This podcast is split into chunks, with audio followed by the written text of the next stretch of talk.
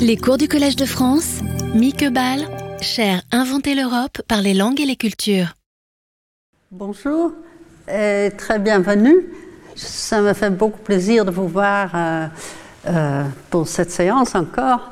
Et euh, je vous promets que c'est la dernière séance qui fait ces inter. Hein? Ça, suffit, c'est la dernière fois. J'en avais quatre et je les ai divisés en deux, deux. Mais voilà. Bon. Alors, dans ces deux noms, intermédialité et interculturalité, très différentes, la préposition fonctionne très différemment, comme on a vu la dernière fois aussi. Le terme intermédialité attire l'attention sur l'impureté fondamentale des médias. Est-ce que vous m'entendez bien au fond aussi? Oui, ça va? Aucun produit médial, c'est un terme que j'utilise pour des raisons que j'expliquerai, qui soit considéré comme texte, image, son, mouvement, ne peut se passer de l'intégration, si vous me pardonnez l'usage du néologisme intégration que j'ai proposé comme traduction de l'anglais internship, souvent presque imperceptible, d'éléments ou d'aspects d'autres médias. Ce nom indique des pratiques d'analyse où les contributions des différents médias sont dévoilées afin de voir comment la communication médiale est organisée. Dans l'interculturalité, l'autre mot, le contraire se produit, hélas, trop souvent. Dû à l'hostilité entre les groupes, les phobies de l'altérité, des mots culturels comme l'ethnocentrisme et le racisme ont souvent eu libre jeu. Entrez, entrez. Hein.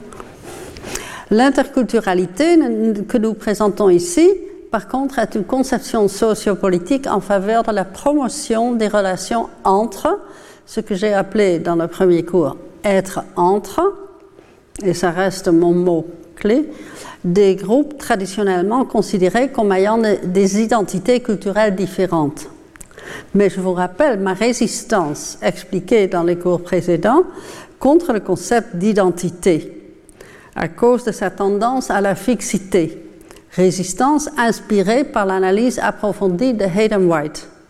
L'objection contre l'identité et la préférence pour le vis-à-vis par le sinologue français François Julien et la créativité politique de l'auteur Amin Malouf. Donc ce sont mes trois sources pour cette résistance.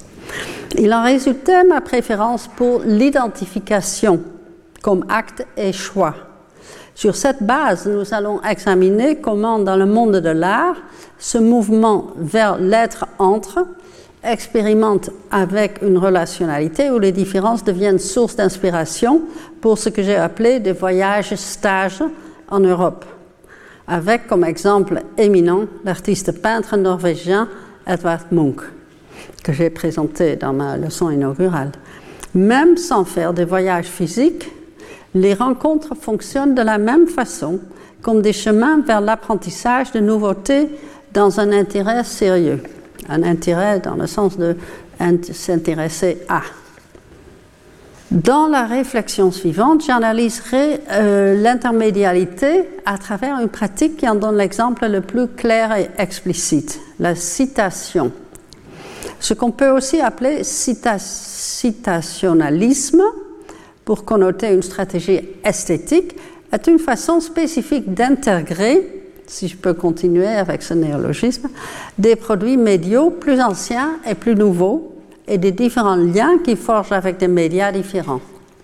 Dans la peinture que voici, l'idée de la citation est prise à la lettre. L'artiste cite l'étudiant, à qui on ne peut pas donner tort quand on connaît le visage de l'artiste, à qui il ressemble comme deux gouttes d'eau, avec Vincent van Gogh comme troisième, à qui il ressemble aussi. C'est le regard, les yeux qui créent le mixage, la confusion. Les deux, les yeux peints nous regardent. Le regardeur se sent engagé, adressé. Un visage peint, l'idée de la ressemblance émerge inévitablement. Mais alors, il y a cette plaque de verre qu'on ne voit pas très bien dans l'image ici. Il y a une plaque de verre devant, transparente, donc sans couvrir le visage. Néanmoins, cette plaque rend la priorité entre le visage et les lettres un dilemme sans solution. C'est comme le lapin canard wittgensteinien, ici en, haut, ou la caricature du visage de Freud entre une vieille femme versus une belle jeune fille. Mais l'étudiant aux beaux-arts n'est pas là, maintenant, lorsque nous voyons cette peinture, ni l'artiste et encore moins le modèle. La plaque de verre ne montre pas, mais raconte l'histoire de la brève conversation entre Aptekar et son étudiant. Le texte est narratif. L'histoire est racontée au temps présent, soit comme un présent historique, ou alors dans un temps du présent sérieux, un temps verbal qui met au premier plan l'acte de regarder comme nécessairement avoir lieu maintenant. L'étudiant en beaux-arts se sent confronté par une doublure de l'homme qui se tient en face de lui. Mais il hésite. Est-ce un autoportrait de son prof? En fait, le portrait est bien un autoportrait, c'est vrai. Et pour l'étudiant en art, la question de l'autoportrait, en contraste avec l'alloportrait, le portrait d'un autre, est pertinente. Mais ce n'est pas un autoportrait du prof ni de l'artiste Ken Aptekar.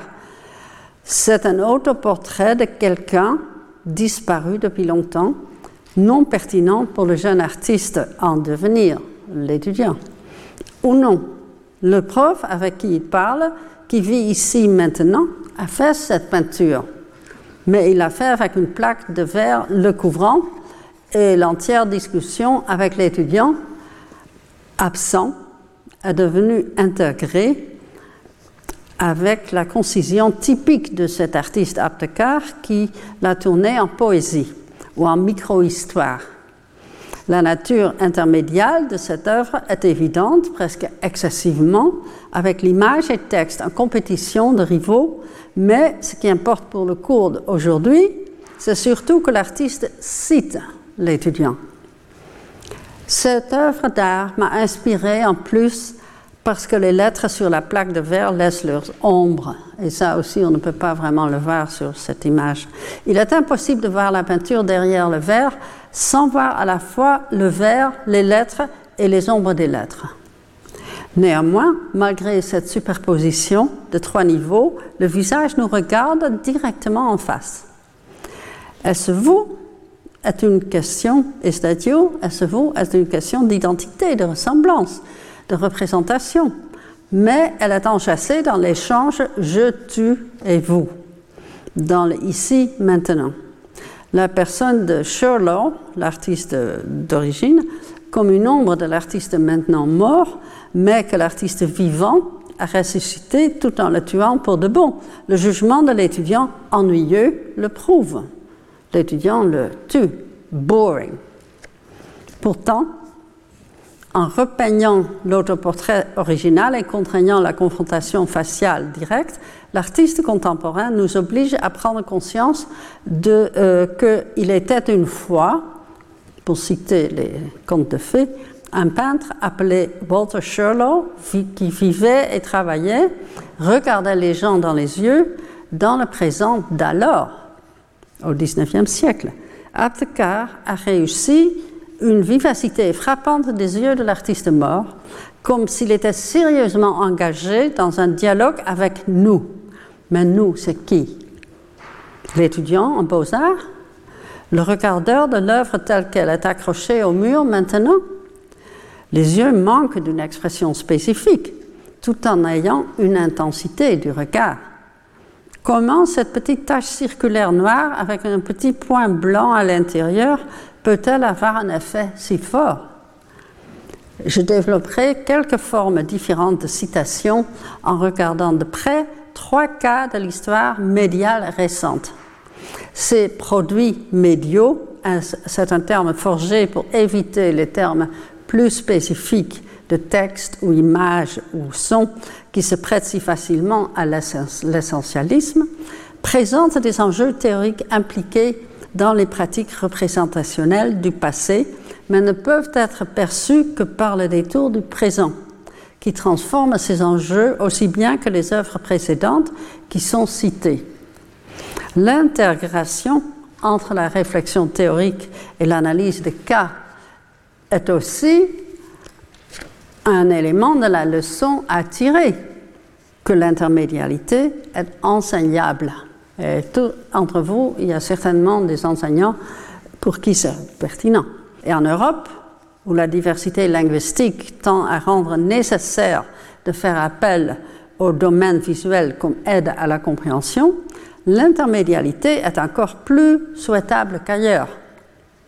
L'intermédialité est vue comme une transgression des limites entre les médias et une intégration d'éléments provenant de différents types de médias, media types en anglais, selon la terminologie inventée en anglais euh, de Lars Elleström, un Suédois qui euh, vient de disparaître. Afin d'accentuer moins la transgression, avec la possibilité de confusion et de focaliser plutôt davantage sur l'intégration, je me concentre sur la citation. Je considère la citation comme l'adoption dans un produit médial d'éléments ou d'aspects d'un autre, qui soit du même médium ou non. Ces adoptions peuvent être perçues et comprises, ce qui rend les études de cas plus facilement enseignables. Dans chaque cas, la citation est d'importance vitale pour l'œuvre d'art nouvelle, aussi bien que pour la source de laquelle elle a été dérivée et pour laquelle, due à la mutualité du temps, l'histoire pervertie dont j'ai parlé avant, elle devient une source à son tour. Le concept de citation a été résumé par euh, Thomas McCaverly euh, et il nous a bien prévenu que la citation n'a pas une pratique uniforme avec des buts uniformes. J'explorerai comment cette pratique multiforme complique la notion même de citation comme un aspect crucial des produits médiaux ainsi que des transferts et des transformations d'un produit médial à un autre par les inflexions de leurs médias respectifs.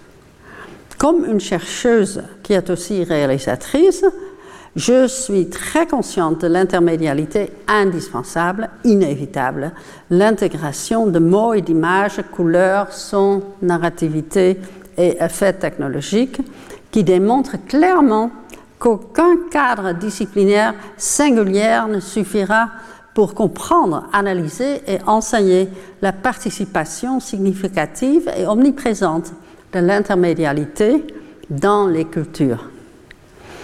Comme W.G.T. Mitchell, Tom Mitchell, a insisté avec raison, il n'y a pas de différence essentielle entre les médias, même s'ils diffèrent dans leurs apparences institutionnelles et formelles. Je procéderai par quelques œuvres d'art qui déploient une intermédialité qui ne s'arrête pas à la comparaison des deux médias, trop facilement, voire fatalement mise en opposition binaire. Au lieu de cette limitation, ces pièces brèves suggèrent comment dans chaque œuvre, l'intermédialité fait son travail en mouvant vers l'extérieur, dans et pour le monde, européen ou ailleurs. Le premier cas consiste dans un mouvement de la plus petite échelle et la plus subtile possible. Le mouvement tremble à travers une plaza énorme dont le sol consiste en dalles larges d'un mètre et demi de longueur, un mètre vingt-huit de largeur en couleur de sable avec une surface granuleuse de cailloux extrêmement fins pour, conçus pour résister à l'absorption de l'eau. Des noms presque effacés sont écrits sur des dalles dans un teint foncé. Vous les voyez comme une ombre là ils ont été écrits avec du sable noir. Ces noms sont écrasés par d'autres noms dans la même taille et de la même police et en un relief peu profond gravé dans les dalles. Tout à coup, on est là, on regarde, on ne voit que ça, et tout à coup, une goutte d'eau brillante apparaît qui roule vers le relief comme une pierre précieuse puis d'autres, jusqu'à ce que les lettres des noms soient remplies et l'eau devient une surface brillante légèrement convexe, dépassant la platitude des dalles. Après quelques minutes, Les caractères do commencent à trembler, puis ils disparaissent. Apparition et disparition.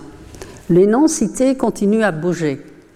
Le mouvement, comme instabilité physique et comme effet affectif, produit de la tourmente. Du sable pour écrire, un relief sculpté dans de la pierre et des gouttes d'eau qui bougent. Les frontières entre les médias deviennent redondantes. Le sol plat sur lequel le visiteur-regardeur doit marcher, la matière humble et l'instabilité constante, voilà les principes de cette œuvre palimpsesto de l'artiste colombienne Doris Salcedo. Ici, vous voyez euh, l'œuvre dans l'espace. Créée pour la première fois en 2017, l'œuvre est actuellement, en ce moment, en installation au musée Byler à Bâle jusqu'à l'été 2023. Donc, vous avez la chance de la voir. Est-ce une installation? Est-ce une sculpture? Aucun nom de genre ou médium satisfait. Des éléments matériels disposés de formes spatio-temporelles sensoriellement perceptibles font déjà appel à l'idée d'intermédialité. Les noms écrits en eau éliminent presque, écrasent les noms écrits en sable, lesquels, mis dans l'ombre par les noms en eau, ne restent que comme un palimpseste, une trace de personnes oubliées. Voilà la, la modalité sémiotique. Ces noms cités créent du sens, un sens déchirant. Salcedo, l'artiste chercheuse méticuleuse, n'inscrit que des noms réellement appartenant à des réfugiés abandonnés aux noyades dans la mer Méditerranée en Europe. En d'autres mots, elle adresse son reproche, sa plainte à l'Europe. C'est une citation qui est à la fois un hommage aux noyés anonymes et une j'accuse à l'indifférence européenne. Et là où les Européens qui ferment les yeux sur l'indifférence politique et ne s'arrêtent pas pour faire le deuil de ces vies si bêtement perdues, les gouttes brillantes suggèrent que plutôt que les habitants de l'Europe, c'est la Terre qui pleure. Cette description trop rapide du chef-d'œuvre de Salcedo démontre comment l'acte simple de citer, ici les noms, dans une intégration de médias différents, rend l'art extraordinairement pertinent pour le domaine social. Cela nous assiste à comprendre comment une telle intermédialité entre des noms simples et leur forme écrite, infléchie artistiquement est essentielle pour le fonctionnement de l'art dans et pour le monde. Selon une distinction proposée, proposée par la politologue Chantal Mouffe en 2005, il est important de saisir que la politique, la politique, consiste dans les institutions et pratiques qui créent l'ordre, tandis que le politique est le domaine social ouvert au désaccord, où donc la conflictualité est possible. Selon cette distinction, la politique est l'institution qui, qui, euh, l'institution qui règle ou supprime les conflits.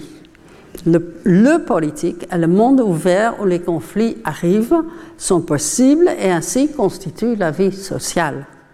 Mais la politique essaie tout le temps de tourner l'attention en consensus avec les exclusions qui l'amènent. Selon la vision de Mouffe, la vie quotidienne, y compris l'intimité qui l'habite, appartient aux politiques. C'est la sphère où les conflits, les tensions, les désaccords peuvent fleurir, comme le peuvent la réconciliation et d'autres formes de transformation dans les relations. C'est dans un tel domaine nous devons comprendre des œuvres citationnelles intermédiaires comme celle de Salcedo. Et ici en bas, vous, trouvez, vous pouvez noter juste les nombres et vous avez le lien de euh, Vimeo à un petit documentaire sur cette œuvre où vous pouvez voir actuellement ces mouvements subtils et, euh, difficiles à suivre. Et voilà, donc ça c'est l'œuvre de Salcedo que, que j'ai euh, vraiment... On, passe facilement des heures dans cette salle euh, parce qu'on veut voir le prochain arrivée, la prochaine arrivée des, gouttes et il est difficile de s'en séparer. en termes de discipline connue, la pratique de la citation se trouve au carrefour de deux approches très traditionnelles. L'iconographie en histoire de l'art et l'intertextualité en études littéraires. Vous les connaissez certainement. Ces deux disciplines sont toujours à la recherche de citations. Tous deux ont été développés au début du XXe siècle et sont restés plus ou moins les mêmes, du moins dans leur recherche. Le terme d'intertextualité fut introduit par le philosophe du langage soviétique Mikhail Bakhtin et euh, la préposition inter se présente dans le terme euh, évidemment euh, de façon significative. C'est intertextualité. Bartin insistait sur le caractère préfabriqué des signes dans son cas linguistique. Il parle de texte qu'un auteur ou faiseur d'images trouve à sa disposition dans les produits médiaux préexistants qu'une culture a produit. L'iconographie semble être l'examen de cette même réutilisation de formes, modèles, figures ou motifs précédents dans un produit médial nouveau. Ici, on ne saurait parler de texte, ce serait un impérialisme linguistique, d'où mon choix de parler de produit médial. Et même si tous les termes dans lesquels les analyses sont formulées sont flous, le contexte visuel rend le mot image assez probable, ou dans sa forme plus ancienne, icône. Ici, le fondateur de l'approche est Erwin Panofsky, qui a développé deux voies d'analyse, iconologie et iconographie, dont le dernier est devenu l'outil central en histoire de l'art et je dirais presque dogmatiquement établi. Prenons le fond commun, la citation, comme point de départ pour l'intégration des traditions d'interprétation visuelle et linguistique, là où elles se rencontrent grâce à l'intermédialité fondamentale de tout produit médiaux. les deux méthodes, l'iconographie et l'intertextualité, sont marquées par trois traits qui sont aussi cruciaux que problématiques. Premièrement, les analyses iconographiques et les études littéraires de sources et antécédents ont tendance à voir le précédent historique comme lieu de naissance qui dicte plus ou moins aux artistes ultérieurs quelles formes peuvent être utilisées. En adoptant des formes de l'œuvre d'un artiste précédent, l'artiste ultérieur semble travailler sous le signe de l'influence. Implicitement ou explicitement, il déclare son allégeance et dette envers lui. L'historien de l'art britannique Michael Baxendale a proposé de façon convaincante de renverser cette passivité et au lieu de, cette passivité, il considère les travaux d'artistes ultérieurs comme des interventions actives dans les matériaux transmis. Il propose cet argument dans un livre qui reste néanmoins solidement historique, dans un mode subtil et détaillé. Ce renversement qui affecte aussi les relations entre cause et effet, et même le sens de ces deux termes, complique l'idée de précédence temporelle comme origine, ce qui rend l'ambition d'une reconstruction historique problématique. C'est pourquoi j'utilise le terme de prétexte. C'est encore un mot dont l'ambiguïté implique ce clin d'œil auto-ironique. Un prétexte écrit sans trait d'union euh, euh, veut dire euh, une excuse lâche, une prétention trompeuse. Mais avec trait d'union, hein, j'ai insisté beaucoup sur la valeur du trait d'union, c'est différent. Il va sans dire qu'avec ma révision de la chronologie, en une intertemporalité, je trouve cette proposition que Baxandal a élaborée dans un livre ultérieur, écrit avec Svetlana Alpers, tout à fait cruciale. Et c'est le livre sur Tiepolo que je recommande vivement. Un second trait à la fois similaire et différent entre les deux méthodes est la place et fonction du sens. C'est crucial dans la pensée sémiotique et légèrement tabou dans l'histoire de l'art. L'analyse iconographique fréquemment évite d'interpréter le sens des motifs empruntés dans le contexte nouveau. Ce n'est pas si incongru. Emprunter un motif ou une forme, n'implique pas automatiquement d'en adopter le sens. Le concept d'intertextualité, par contre, implique précisément cela. Le signe emprunté, parce que c'est un signe, inévitablement s'accompagne d'un sens. C'est la conséquence de la perspective sémiotique inévitable. L'artiste ultérieur n'endosse pas nécessairement ce sens, mais il faudra s'en occuper, le rejeter, le renverser, l'ironiser, le modifier, ou simplement peut-être de façon irréfléchie, l'insérer dans le nouveau produit médial. Ce transfert de sens n'est pas étranger à la pratique de l'histoire de l'art. Un exemple serait l'analyse de Mary Carhart, une américaine euh, historienne de l'art, qui reste fondamentalement iconographique de la Susanna de Artemisia Gentileschi euh, autour de 1610.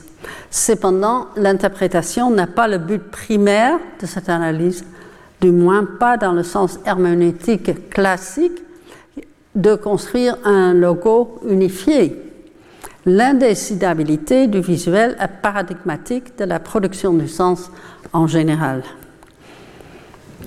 Plutôt que de classifier et donc fermer le sens comme si on avait triomphé d'une énigme, l'étude intertextuelle des effets rétroactifs, ou ce que Freud aurait nommé Nachtwirklichkeit, ou après coup, essaierait de tracer le processus de la production du sens dans le temps, dans les deux directions, présent-passé et passé-présent, comme un processus ouvert, dynamique, plutôt que de cartographier les résultats de ce processus. Ce qui compte, ce n'est pas d'établir une relation fixe entre une forme motif, disons, signe et son sens, mais la lignée de signifiants ni, euh, euh, dans la lignée de signifiant signifié de Ce C'est pas ça.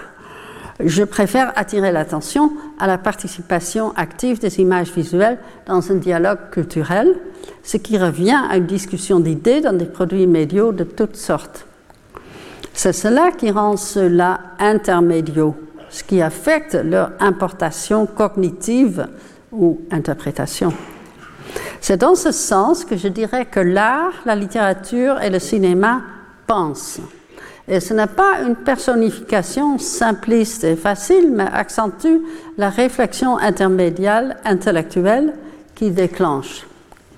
Ceci se rapproche du fameux concept d'Hubert Damisch de l'objet théorique parfois utilisé trop facilement, ce qui menace de le rendre vague, comme toujours. Damisch n'a jamais publié d'article séparé sur l'objet théorique, mais il explique son concept dans un entretien en anglais avec Yves Limbois et d'autres. Un objet théorique vous oblige à faire, je, je pense que j'ai sauté, non, un objet théorique vous oblige à faire de la théorie, mais fournit aussi les moyens de le faire. Ainsi, si vous l'acceptez sur des termes théoriques, il produira des effets autour de lui-même et nous force à nous demander ce que c'est que la théorie. C'est posé en termes théoriques, cela produit de la théorie et cela nécessite une réflexion sur la théorie. Fin de citation de Damisch. Cette formulation fait de la théorie et plus amplement de la pensée un élément central de l'intermédialité. Et voilà, le troisième trait. Été un peu confus là avec les diapos. Une troisième différence en similitude entre la théorie et la pratique de l'iconographie et l'intertextualité réside dans le caractère textuel de l'allusion citationnelle. La différence n'est pas si forte qu'il puisse y paraître, car l'iconographie tente à renvoyer les motifs visuels à des textes écrits comme les textes classiques de l'Antiquité ou de la mythologie. Cela rendrait la méthode elle-même intermédiaire pour éviter l'usage du terme intertextuel, ce qui prêterait à confusion dans le contexte de la distinction entre les deux écoles que je suis en train d'essayer de, de séparer. Afin de m'approcher davantage du concept d'intermédialité, comme Elleström et ses collègues en Suède l'ont développé, j'essaierai de prendre la nature textuelle des précédents au sérieux, mais comme une textualité visuelle. Et dans ce but, j'utilise le terme plus général de médialité. En recyclant des éléments, motifs ou formes d'œuvres précédentes, un artiste amène aussi le produit médial auquel, duquel l'élément emprunté a été brisé, rompu, tout en construisant une œuvre nouvelle avec le débris. La nouvelle image comme texte, disons une mythographie, est contaminée par le discours de la précédente et est donc fracturée, pour ainsi dire, prête à s'effondrer de nouveau à tout moment. La fragilité du dispositif de la mythographie et de l'histoire, ou même la réalité contemporaine, devient visible, lisible dans la contamination de la subjectivité à la première personne. Et un exemple serait la fameuse peinture de Rembrandt, La Ronde de Nuit, de 1642, que l'artiste insère subtilement le discours visuel de l'autoportrait à l'arrière-fond au milieu. Et c'est là, derrière le grand chapeau, vous voyez l'autoportrait de Rembrandt.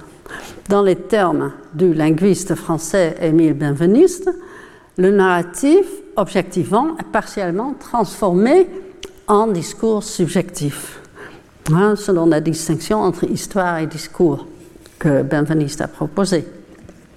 L'intertextualité, comme la pratique spécifique qui est également l'objet de l'iconographie, est dans ce sens une instance particulière de la pratique plus générale de l'interdiscursivité, le mélange d'une variété de différentes modalités discursives et visuelles que Barthin appelait hétéroglossie. Ainsi, cette iconographie textualisante considérera différents principes visuels de forme, tels le chiaroscuro, la couleur, le pli, la texture de surface et de surface et des conceptions différentes de la perspective, comme des positions discursives qui entretiennent des relations interdiscursives avec d'autres œuvres. Cette mise en forme se fait non seulement dans l'art figuratif, mais aussi dans l'abstraction. La citation, alors, se trouve déjà à l'intersection de l'histoire de l'art et les études littéraires. Les interprétations qui résultent passent de la recherche de l'intention de l'auteur à l'agence, le pouvoir d'agir, de produire des effets du produit médial. Ce changement ne contredit pas les indications ou preuves historiques qu'on peut accepter sans les rendre décisives. Il ne projette pas non plus les soucis du présent sur le passé. La citation ne construit pas une intention fictionnelle ou une psyché inconsciente, elle n'a pas non plus un subjectivisme totalement relativiste où tout est possible. Elle suppose plutôt que les produits médiaux sont rigoureusement contemporains dans leurs effets. C'est là leur pouvoir d'agir. Et ceci rend l'art historique plus important car celui-ci reste en vie il n'est pas isolé dans un passé lointain, enterré sous des préoccupations que nous ne partageons plus. Même dans la pratique de citation la plus traditionnelle, le recyclage de figures, motifs ou styles iconographiques de l'art du passé, l'engagement avec cet art passé fait appel à tous les aspects de l'acte de citation mentionné. D'abord, l'art ancien est accepté comme historiquement réel, y compris l'antécédent iconographique, qui détermine l'effet retard, nachtwerklich, inhérent à la position dans l'histoire. Et deuxièmement, les artistes contemporains, agissant en tant que narrateurs qui citent ainsi et ainsi s'approprient l'héritage culturel, en chassent l'art ancien dans leurs propres travaux, de ce fait leur conférant le charme de la référence historique, l'effet du réel historisant, on pourrait dire, en détournant un peu le terme de Barthes. Troisièmement, de telles citations visuelles fragmentent et pluralisent l'image visuelle en une multitude polyphonique, les aspects de laquelle ne sont ni collationnés arbitrairement, ni distribués démocratiquement. Il démontre plutôt la différence entre l'illusion d'intégrité et de maîtrise qui nourrit l'artiste captivé dans l'histoire de l'art et la culture visuelle d'images vivantes, moins ordonnées mais bien plus riches. Finalement, les images d'aujourd'hui nous présentent un art ancien qui est le nôtre, un art que les maîtres anciens n'auraient pas pu connaître, sur lequel ils n'auraient pas pu agir. Un vieux maître nouveau, réversible, qui transforme celui que nous croyions connaître aussi bien que l'illusion historisante que nous le connaissions. Et c'est une illusion, on ne peut pas. Alors, je commence la deuxième petite analyse. La réalité des personnes noyées en Europe à cause de l'indifférence sociopolitique a démontré, dans le premier cas de l'œuvre de Salcedo que j'ai présentée, comme l'art peut empiéter sur cette indifférence par son déploiement des médias, sable, eau, pierre, alphabet occidental déployé pour écrire des noms arabes, de sorte que le regardeur occidental qui appartient à la culture accusée puisse lire les noms. C'est un cas d'interlangue. Maintenant, je montrerai la relation d'être entre de l'art et de la société entre deux conceptions de la vie. L'une basée sur la science, l'autre sur la mythologie religieuse. On ne pouvait pas être plus éloigné. La peinture que je veux analyser est actuellement exposée en ce moment au musée d'Orsay, ce qui est une excellente occasion de voir de près ces détails. L'artiste norvégien Edvard Munch, voyageur enthousiaste en Europe comme j'ai argumenté dans ma leçon inaugurale, cite activement d'une variété de précédents. La peinture que je veux soumettre à vos regards est donc en vue au musée d'Orsay dans une exposition Munch qui reste jusqu'à la fin de l'année et c'est vraiment une très belle exposition. Elle est intitulée, la peinture est intitulée Métabolisme, un terme qui se réfère au processus organique de la vie continue la mort et la régénération, donc un terme scientifique utilisé dans le contexte de persuasion politique et culturelle, non religieuse. Le titre fait partie de l'œuvre et dans ce sens, il établit une discussion avec l'image visuelle. Car dans l'image, il est impossible d'ignorer la figuration de la scène d'Adam et Ève. On le voit tout de suite. Même le fameux arbre dans lequel, selon la Genèse, le serpent se cachait, est présenté entre la femme et l'homme nu. Mais citer l'histoire biblique n'est pas la même chose que la recycler dans sa totalité, y compris ses sens. Bien au contraire, la citation la discute. Cette discussion, même le désaccord, se voit dans les détails. Le fait que ni l'un ni l'autre des deux figures ont les yeux ouverts suggère que les deux évitent de se regarder. Ce refus, de s'engager visuellement peut être expliqué comme de la honte, la première punition que Dieu a infligée aux gens comme, euh, pour leur transgression de l'interdit. Mais les corps et leurs poses sont plutôt significatifs que l'histoire traditionnelle suggérerait. C'est une première façon dont l'artiste produit l'intermédialité. Il y a un changement de couleur autour des parties génitales de l'homme. C'est comme s'il portait une pagne en marron transparent. Son pénis reste visible. Donc la fonction de ce petit vêtement n'est pas de remédier à la honte comme par la feuille de figue légendaire. L'idée scientifique du métabolisme, comme la digestion, la mort et la régénération, peut se substituer au mythe. La peinture devient une image pensée grâce à la combinaison de ces deux interprétations. L'idée de l'image pensée provient des écrivains de l'école de Francfort, Adorno, Benjamin, Krakauer, euh, et cela euh, veut dire que ces images nous obligent à penser. Et Damisch appellerait ça évidemment un objet théorique. Mais comment ce produit médial devient-il intermédial? Le prétexte est textuel, écrit linguistiquement. Mais surtout continue de fonctionner dans la pensée sociale. Ici, le mode visuel de la couleur participe activement dans la production du sens. La femme a des cheveux roux, longs, couleur châtaigne entre rouge et marron, et le contour de cette couleur autour de sa tête pourrait évoquer un halo. Les cheveux de l'homme sont verts, avec un contour en bleu foncé, mais sans suggestion aucune de halo. L'arrière-plan est composé de lignes verticales assez épaisse qui doit figurer des troncs d'arbres qui restent minces comme tels, dû à la présentation de la profondeur qui est typique de Munch. Cela serait donc une forêt d'arbres contrastant avec un ciel turquoise bleu brillant. Quelques lignes horizontaux obliques en bleu foncé pourraient être des branches d'arbres, hein, qu'on voit là euh, au fond. Un peu au-dessus du centre, un trait orange interrompu fait que le bleu semble comme un, littoral ou un simple accent de couleur qui brise la monotonie potentielle. Des hanches des figures jusqu'en bas, le fond est vert foncé. Les genoux de l'homme sont rouges, une décoloration accentuée par des contours qui tendent vers l'orange. Cela pourrait être une citation visuelle de la part de la malédiction dans le produit médial de Genèse qui dit qu'il lui faudra labourer pour gagner sa vie. Ce serait prophétique.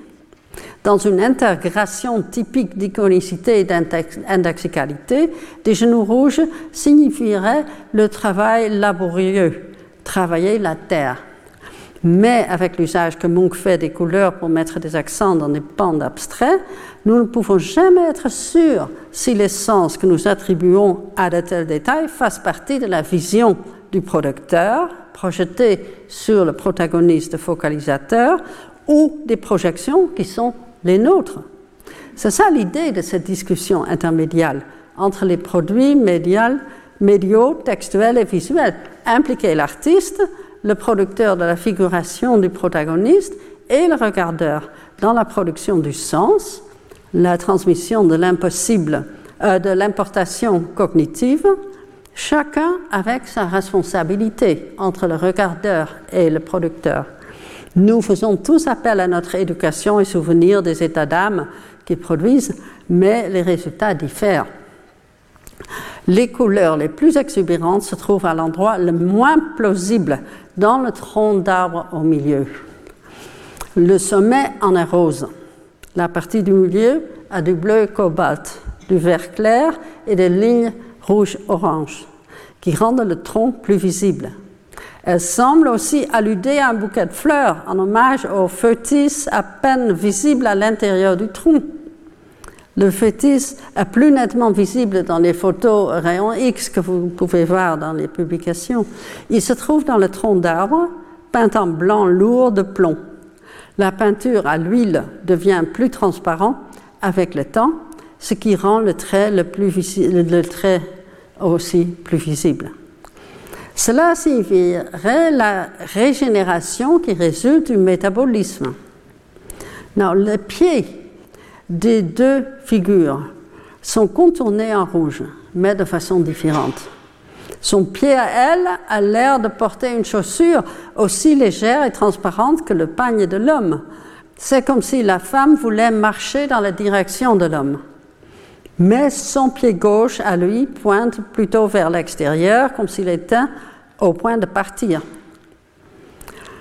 Son bras, elle, se tient dans la direction de l'homme, mais ce mouvement n'est pas réciproque. Son bras à lui protège son estomac tandis que la main droite se tient derrière sa tête, montrant son corps tout en le retenant, tout en le refusant. Mais alors, que deviendra ce métabolisme s'il persiste dans ce refus? Cette question nous permet de réconcilier les deux interprétations au moyen d'une révision du mythe tel qu'il a circulé si longtemps L'histoire de l'arbre, la prohibition et la transgression dans la Bible ne concernent pas du tout la gloutonnerie ni la séduction, comme le cliché misogyne continue de l'affirmer. Mais il s'agit de l'acceptation de la condition de mortalité, compensée par le pouvoir de procréation. L'individu meurt, mais l'espèce continue de vivre. Selon cette interprétation de la célèbre histoire, on ne peut que conclure que la femme a fait la chose sage et refuser les rapports sexuels n'est pas une bonne idée. Dans ce sens, le mythe et la théorie scientifique peuvent se serrer la main grâce à l'intermédialité du produit médial où les couleurs et les lignes se rencontrent dans le prétexte linguistique. Dernier cas. Au réveillon de Noël 2020, l'artiste indienne Nalini Malani dessina ce produit médial comme le numéro 41 des 89 œuvres sur papier qu'elle a fait pendant le premier confinement Covid. Elle a entrepris cette série quand, au retour de Barcelone, où elle avait été honorée avec le prix Miro, elle fut coincée en Europe, Amsterdam, ne pouvait pas retourner à Bombay, où elle se trouvait, donc elle se trouvait sans accès à son studio et son matériel. Elle se tourna vers la table de cuisine dans l'appartement et commença à dessiner sur des feuilles de papier et n'arrêta plus. L'ensemble des œuvres fut immédiatement exposé au musée des beaux-arts à La Haye. Le produit médial que j'ai choisi pour notre réflexion sur intermédialité a fini sur le quatrième de couverture d'un livre magnifique dans lequel les 89 dessins sont reproduits dans la même dimension et sur le même papier que celui sur lequel ils avaient été créés. Un regardeur peut voir dans cette figure un enfant, une figure fantastique, mi-animal, mi-humain, ou encore autre chose nettement fictionnelle. Mais les lettres ajoutées nous dirigent inévitablement vers une vision politique. La présence des mots rend le dessin immédiatement intermédial, mais ce n'est pas tout ce qu'il y a d'intermédial dans cette œuvre. Loin de là, la figure dans l'image a l'air d'un monstre. Bien sûr, les mots écrits empêchent de le voir autrement. Toute tyrannie règne par l'imposture et la violence. Assez clair. C'est une déclaration politique de grande clarté. Mais je veux chercher l'intermédialité dans d'autres détails que cette accusation forte et claire de dictature couramment si répandue dans le monde. Derrière la déclaration, en caractère d'imprimerie large se trouvent quelques petites figures, dont une est une fillette dessinée en couleur terracotta, aussi euh, la couleur du fond, là vous le voyez ici à gauche, euh, juste un peu plus foncé que le fond, qui ressemble à la fillette que Malani invoque souvent dans sa teneur autobiographique, sa version d'elle-même avec ou comme Alice, Alice au pays des merveilles. C'est sa, façon d'insérer subtilement un discours à la première, deuxième personne avec sa propre présence comme participante. La figure de la fillette fait monter une bulle de pensée comme un ballon rempli de gaz ou alternativement qu'elle essaie d'attraper, qui crie pour la liberté que le monstre est en train de détruire par l'imposture et la violence. Donc c'est un dialogue.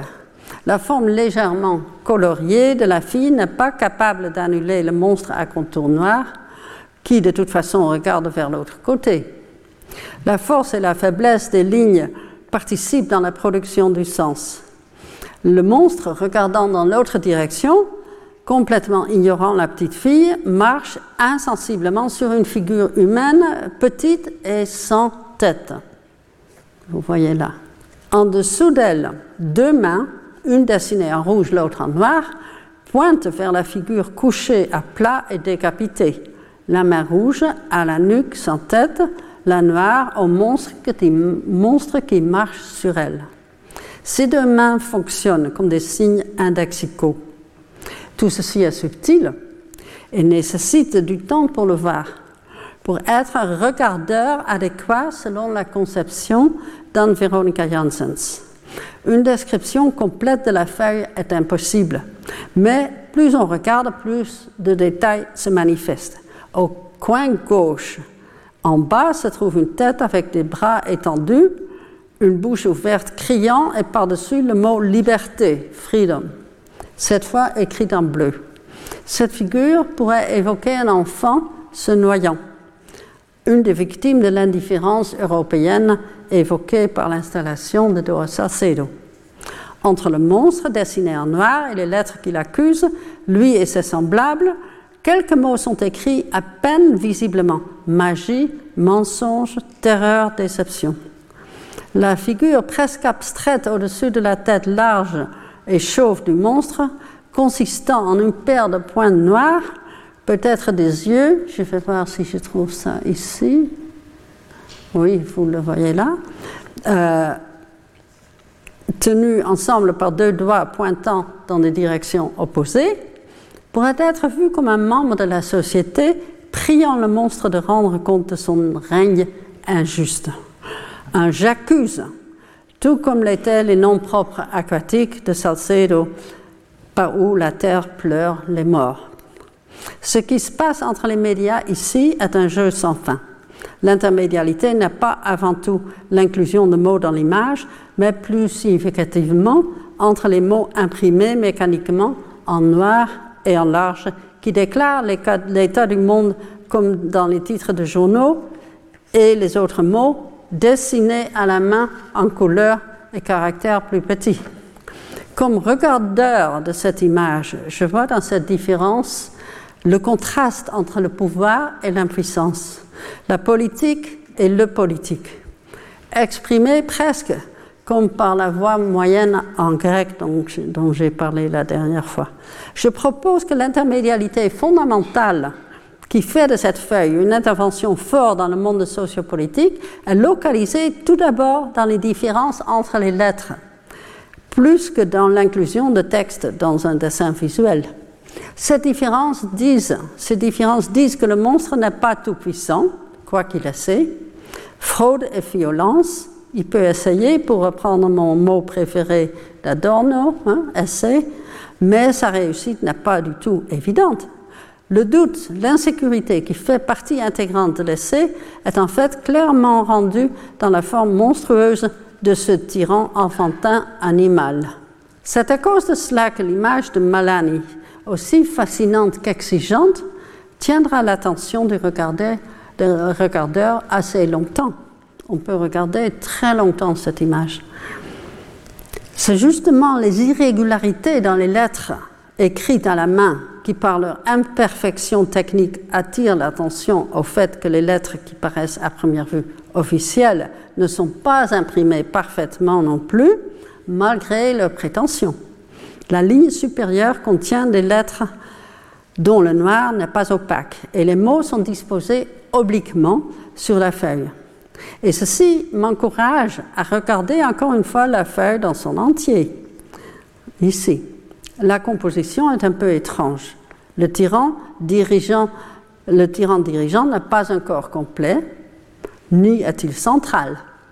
La technique de coloration par couches couche superposées, plutôt que d'une opacité parfaite de couleur, et les taches rouges qui évoquent des éclaboussures de sang et qui, comme on peut s'y attendre dans le cas d'éclaboussures de sang, débordent les lignes du dessin, tous ces traits produisent l'effet duratif que le produit médial génère. Sur la base de ce travail, on peut conclure que l'intermédialité réside avant tout dans l'imperfection. Cela résonne avec le monde sociopolitique, toujours au besoin de correction. Là où l'imperfection règne, nos efforts d'amélioration sont indispensables. Alors, pour aller vers la fin, j'ai dit au début de ce cours que dans l'interculturalité, le contraire de l'intermédialité se produit, dû à l'hostilité entre les groupes, les phobies de l'altérité, des mots culturels comme l'ethnocentrisme, la terreur et le racisme ont libre jeu. C'est une situation des plus tristes. Mais la préposition inter, entre, peut venir au secours. Grâce à l'imperfection qui, euh, qui facilite l'effort d'amélioration, nous pouvons essayer, encore ce verbe adornien, de tourner inter en la relationnalité qui est sa vocation. Ainsi, les groupes peuvent être mis en état de s'approcher, apprécier leurs différences et commencer à euh, regarder, à considérer celle-ci en richesse. C'est là que l'Europe doit et peut faire, ce que l'Europe peut et doit faire. Sur ce sujet, nous pouvons écouter la vision de notre collègue Camini Valodi, ici et là, qui pratique ses multiples talents à l'Université d'Édimbourg. Non seulement ses articles et livres, tous originaux et créatifs, sont très stimulants, mais en ce moment, je me sens surtout engagée avec la série d'études qu'elle dirige. Et je lis le début de la description de la série, la série qui s'appelle Réfraction. Je ne connaissais pas le mot hein, quand j'ai vu la série. Donc, c'est une série qui se situe à la frontière entre l'histoire de l'art et la philosophie. La relation entre la philosophie et l'histoire de l'art indique une ligne intellectuelle riche et complexe qui est pertinente pour la pensée sur l'art aujourd'hui. Mais cette relation est rarement mentionnée ou élaborée. L'écriture et la pensée qui habitent ou impliquent cette relation tendent à être réclamées par l'une ou l'autre de ces disciplines ou à être subordonnées au domaine de l'esthétique, la philosophie de l'art, la théorie de l'art, la critique d'art et plus récemment les études visuelles. Un préjugé réciproque profondément ancré peut être tenu responsable d'une telle inflexion, c'est-à-dire le jugement de l'inadéquation ou l'absence du philosophique dans la pensée de l'histoire de l'art, ainsi que la le historicité dans la pensée philosophique sur l'art. Je cite là le texte que euh, euh, la professeure Valodi a écrit pour la série. La série Réfraction, je pense qu'on est, oui, la série Réfraction pose un défi à cette vue, en construisant activement une nouvelle examination et de mettre à l'épreuve des modes d'adresse trop souvent séparés d'une façon réductrice. Elle démontre que c'est dans la confluence de l'esthétique conceptuelle, spéculative, ontologique et critique avec l'empirique matériel et concrète que quelques-unes des questions les plus provocatrices sur l'art sont posées. En investissant l'historicité comme un terme problématique et problématisant qui traverse les disciplines, la série calibre, recalibre la perception de la philosophie aussi bien que l'histoire de l'art afin de rafraîchir l'horizon de l'étude de l'art. Dans les zones transhistoriques où les concepts et l'expérience se rencontrent, la philosophie et l'histoire de l'art se joignent de manière remarquablement euh, euh, remarquable et créative. Alors, c'est la fin de la description de la série. Et grâce à sa perspicacité et rapidité d'action, j'ai eu l'opportunité incroyable de publier mon livre le plus récent dans cette fabuleuse maison d'édition, Edinburgh University Press, comme le premier volume de cette nouvelle collection que Camille a conçue et qu'elle dirige. Produit très généreusement avec 100 images en couleur et une police et des marges amples, le livre est couramment en vente avec 30% de réduction dont vous pouvez profiter et j'ai apporté des feuilles là que vous pouvez prendre pour euh, en profiter. Euh, pour ceux qui veulent, donc euh, ce livre, ça vaut la peine d'avoir une vue de ce que j'ai fait, mais de ce que Camini Valodi veut qu'on fasse dans l'étude de l'art. Retrouvez tous les contenus du Collège de France sur www.colège-2-france.fr.